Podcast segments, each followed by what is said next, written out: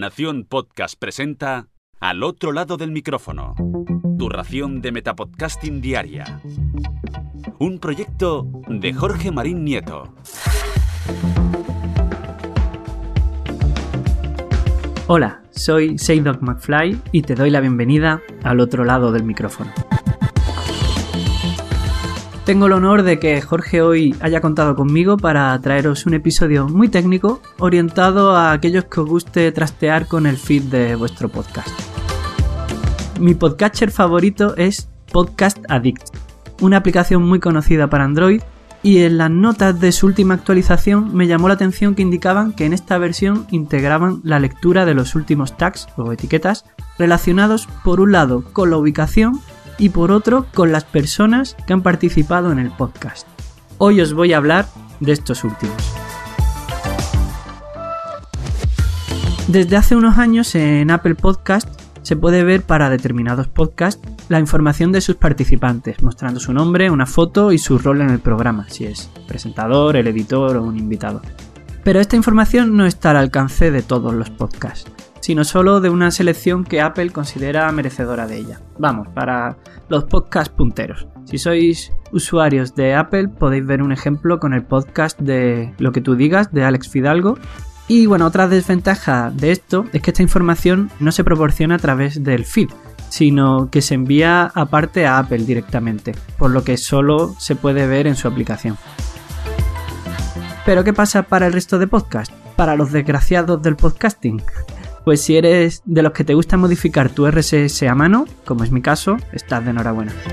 Una de las ventajas de los feeds es que eh, su formato, que no deja de ser un fichero XML con información, te permite incorporar tanta información como quieras de más. Y hay organizaciones como por ejemplo podcastindex.org que se encargan de definir y estandarizar nuevas etiquetas con metadatos que pueden resultar útiles. Y luego ya cada podcatcher es libre de leer esa información de más o no. Una de esas etiquetas precisamente es la etiqueta podcast 2.person, que ha sido diseñada para que cualquier podcatcher pueda implementar esa funcionalidad que hasta ahora era exclusiva de Apple Podcast. En la etiqueta podremos indicar el nombre del participante, una URL a una foto, otra URL para redirigir al usuario que pulse sobre la foto hacia su página web, su perfil de Twitter o lo que uno quiera, y opcionalmente se puede añadir información relativa al rol en el programa.